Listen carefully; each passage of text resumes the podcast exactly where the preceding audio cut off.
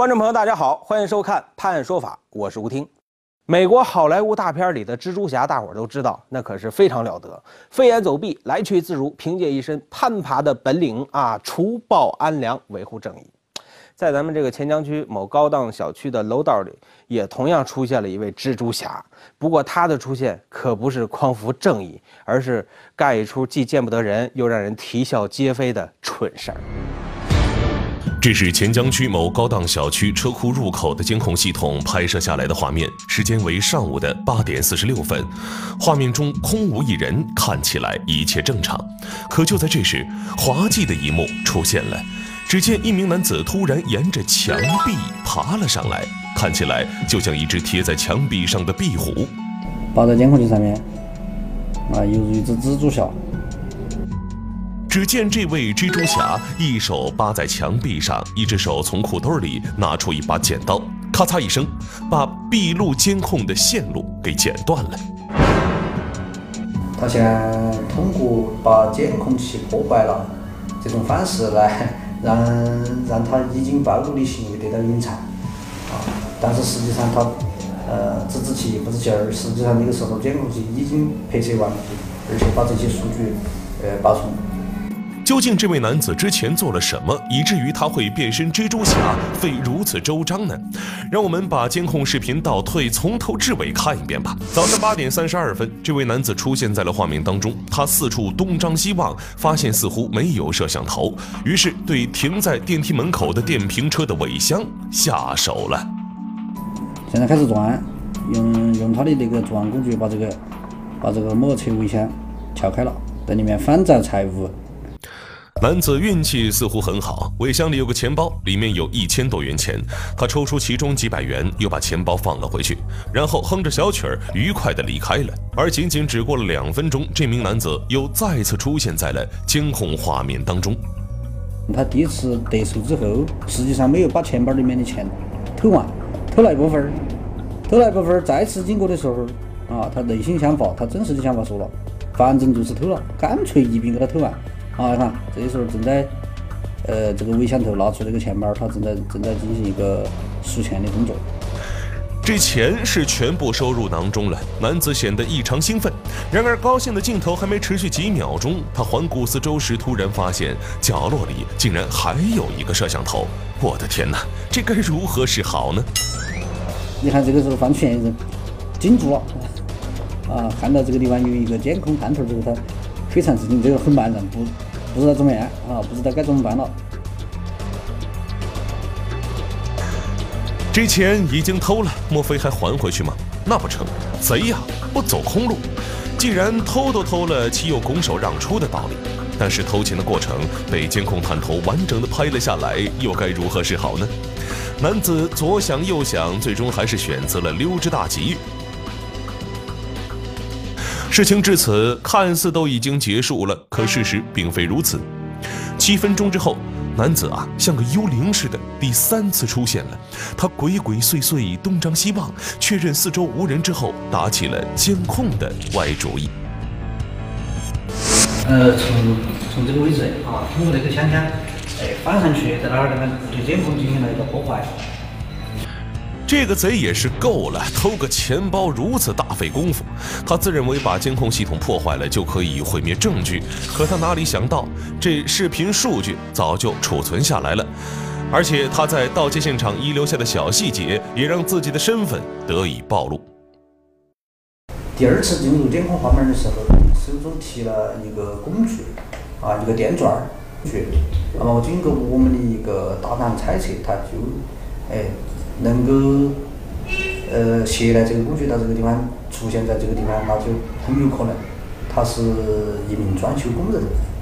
民警的推断很快得到了证实，就在该栋楼的三楼一处装修的新房里，嫌疑人刘某被当场抓获。放哪儿了？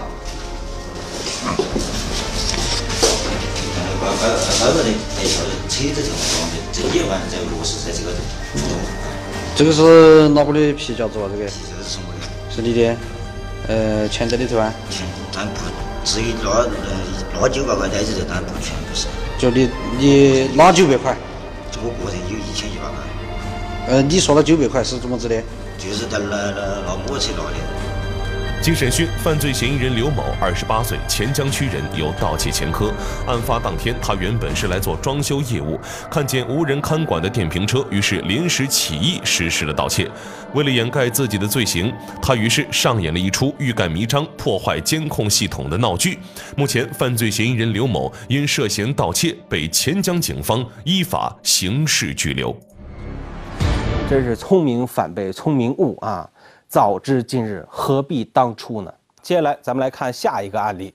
有句俗话叫“做贼心虚，溜之大吉”啊，说的是人做了坏事、亏心事第一时间就想溜，是吧？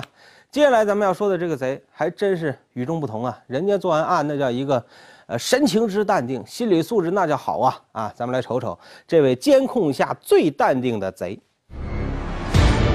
凌晨四点四十分，正是人们熟睡之际。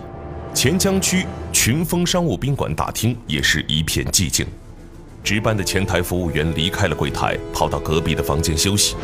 就在这时，一个贼溜了进来。现在是在观察，观察这到底哪个地方有财物，四处四处四处寻找。这个贼动作巧，手脚轻，没有发出哪怕一丝微小的响动，神情也是异常的淡定，不慌不忙。但是他的目光一直盯着柜台抽屉，一副若有所思的模样。即使店内装有闭路监控，门外也不时有行人和车辆经过，他都完全不受干扰。呃，进入收银台之后，啊，首先四处观望。研究这些生态的内部构造，并没有盲目的下手？在足足观察了十分钟之后，窃贼下手了。他用起子轻轻撬开抽屉，偷走了里面的全部欠款一千元，之后慢慢悠悠地离开了现场。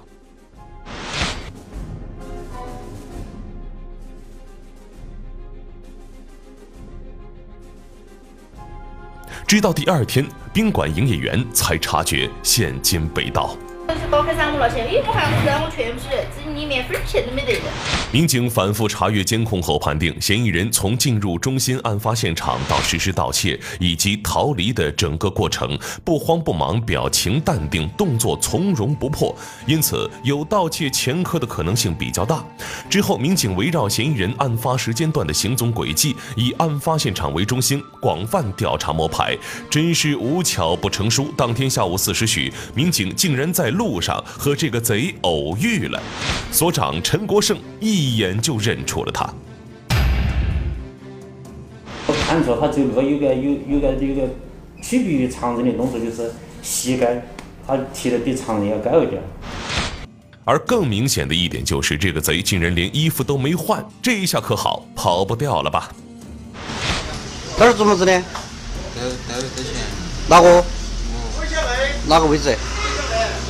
闭得起，我们看哈。经查，嫌疑人朱某，二十三岁，钱江区石汇镇人，无业，曾因盗窃罪三次被判处有期徒刑。今年一月初，朱某刑满释放，可出狱后的他依旧不思悔改，继续重操旧业。孰料想，才半天时间就被警方抓获了。费了那么大劲儿，好不容易偷了一千块，结果还没来得及花就被逮住了。朱某这下淡定不了了。还有话说，已经是三进宫的人了，还不学好，看来这个高墙铁窗内还没住够啊，是吧？接下来咱们来看下一个案例，在刘德华主演的电影《天下无贼》当中，有这么一句对白啊：“开好车的就一定是好人吗？”哎，在钱江区竟然出现了这么一幕：一个衣着光鲜、年轻时尚的男子，开着高档的奔驰越野车啊，说着一口流利的香港话，来到了呃钱江。不过，他此行的目的不是走亲访友，更不是投资来做生意，而是另有目的。二十九岁的小田姑娘家住钱江区。不久前的一天下午，她独自一人下班回家，走着走着便被人叫住了。一名三十多岁的男子在一辆银灰色奔驰越野车驾驶室内，用略带港台腔的普通话向她问路。我都没看懂，我说我都不晓得。好心的小田回应后，这位男子做起了自我介绍。他说自己叫杰克，是香港商人，到大陆来投资，称香港电话在大陆不能使用，想借用其电话。见对方穿着时尚又文质彬彬，且驾驶豪车，小田便答应了，并接受了对方的热情邀请，上了车。我觉得他很绅士，比较礼貌，觉得他不是抢费的。在车上，港商说自己的香港银行卡和电话卡在大陆地区都无法使用。现在他马上要去机场接一位新加坡来的朋友，但身上无钱，可否借用小田的银行卡，让这位朋友打两万元来，再请小田取钱转给他？小田心想，密码只有自己知道，对这位身在异乡的香港人泛起了同情心，便将银行卡号告诉了对方。之后，港男便用小田的手机联系了自己的秘书，让其迅速将两万元打到小田的卡上。对方很快回复已打款，但是到账还需要一点时间。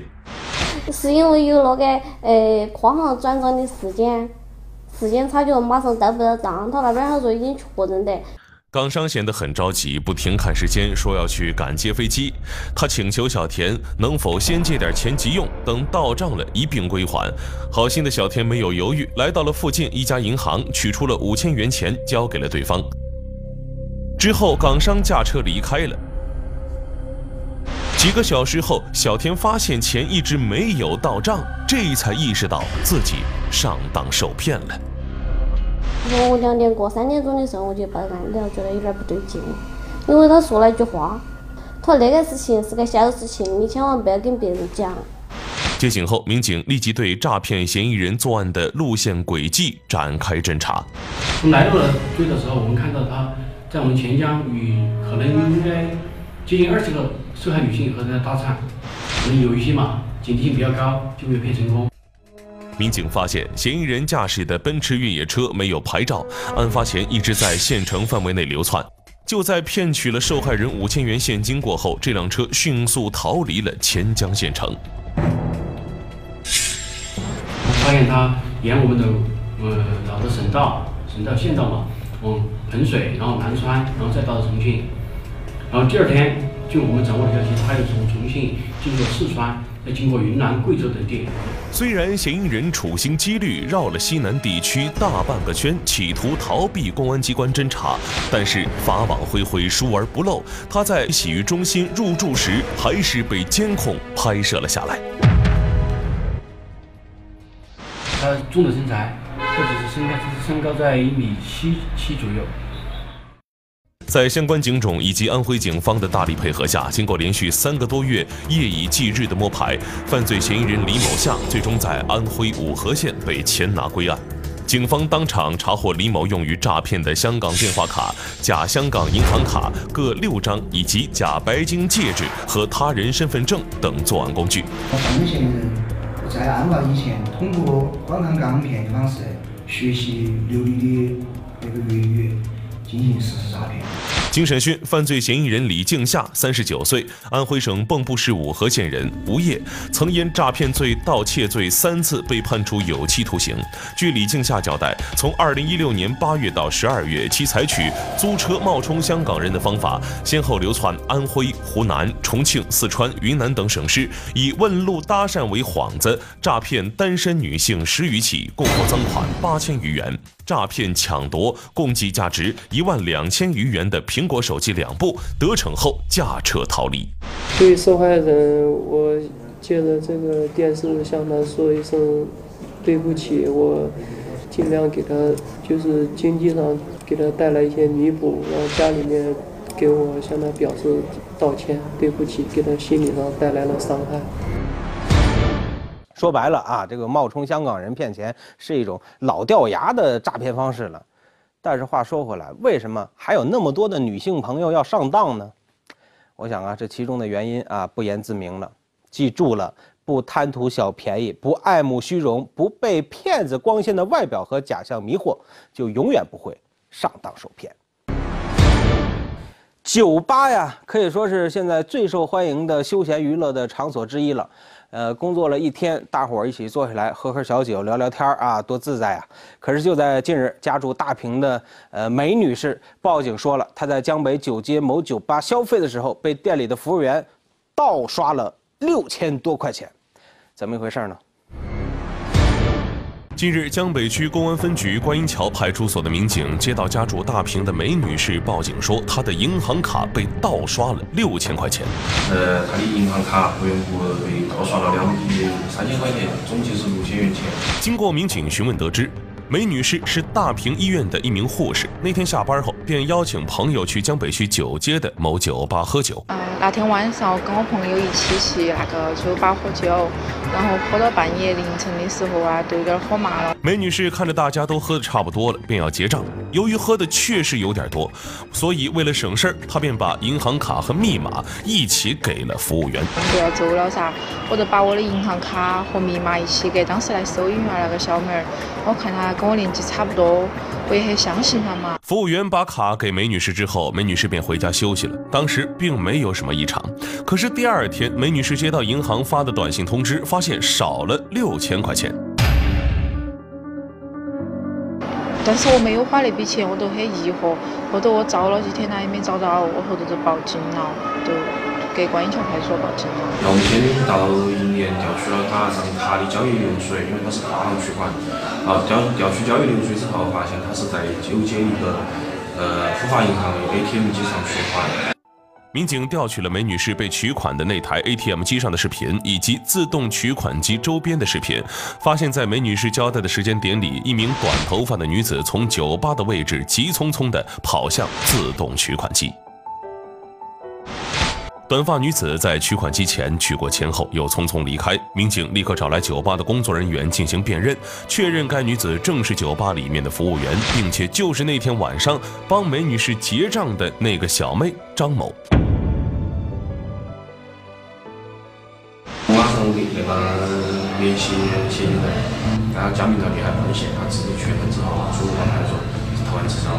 到案后张某供述酒吧发工资是在月底月初的时候他经济上有些拮据急着用钱正好那天梅女士把卡和密码都给了他他便动起邪念来做出如此荒唐的行为。不要随便告知别人银行卡的银行卡密码然后在外头消费刷卡的时候也要注意就是说防止卡被复制可能以后还是那种事情还是要个人去刷卡也不能交给别个吃一堑长一智嘛。目前嫌疑人正在取保候审中。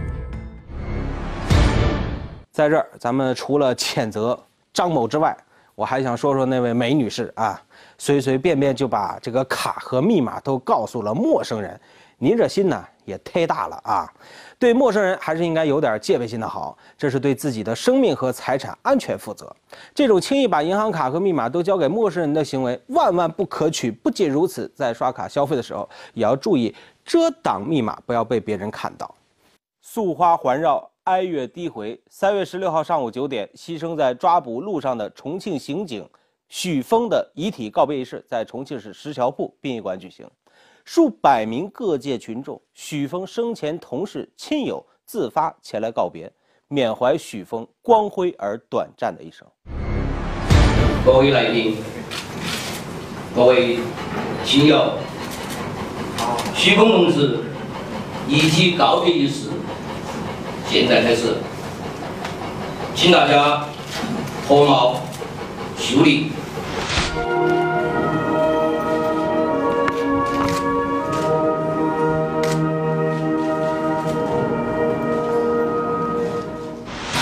到了长沙过后十二点钟还给我打了电话给我报平安算到了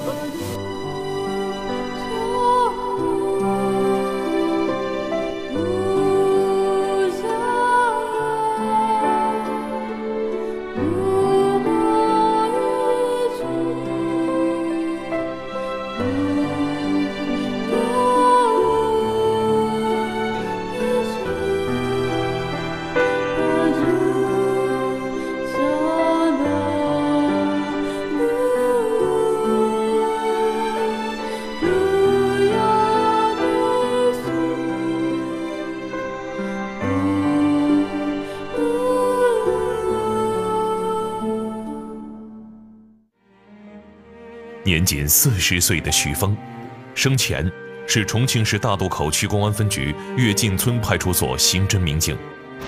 三月十二号清晨，他在与战友赶赴长沙抓捕一电信诈骗团伙成员时，突发心脏疾病，心脏骤停，经抢救无效，因公牺牲。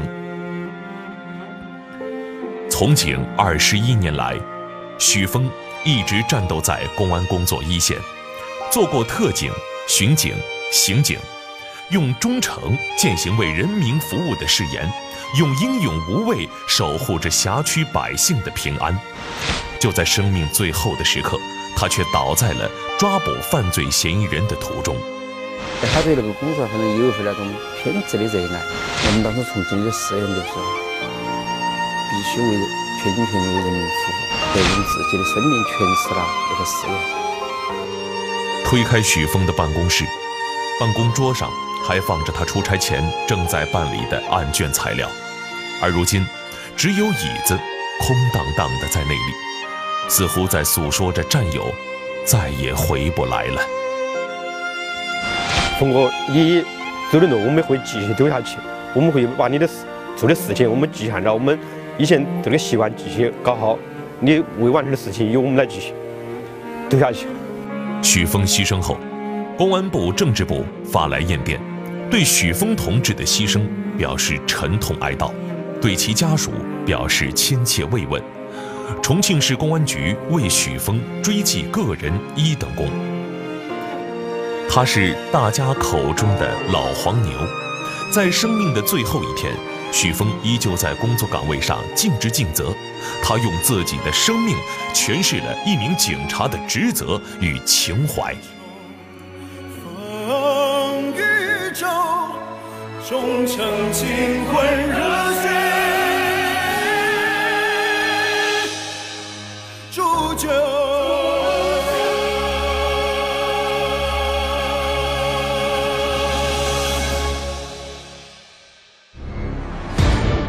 在刚刚过去的两会期间，三月七号，公安部公布了一个数据啊，二零一六年三百六十二名民警因公牺牲。所以呢，在这儿我们要缅怀为公安事业牺牲的民警，同时呢，向千千万万奋斗在第一线的平安卫士们致敬。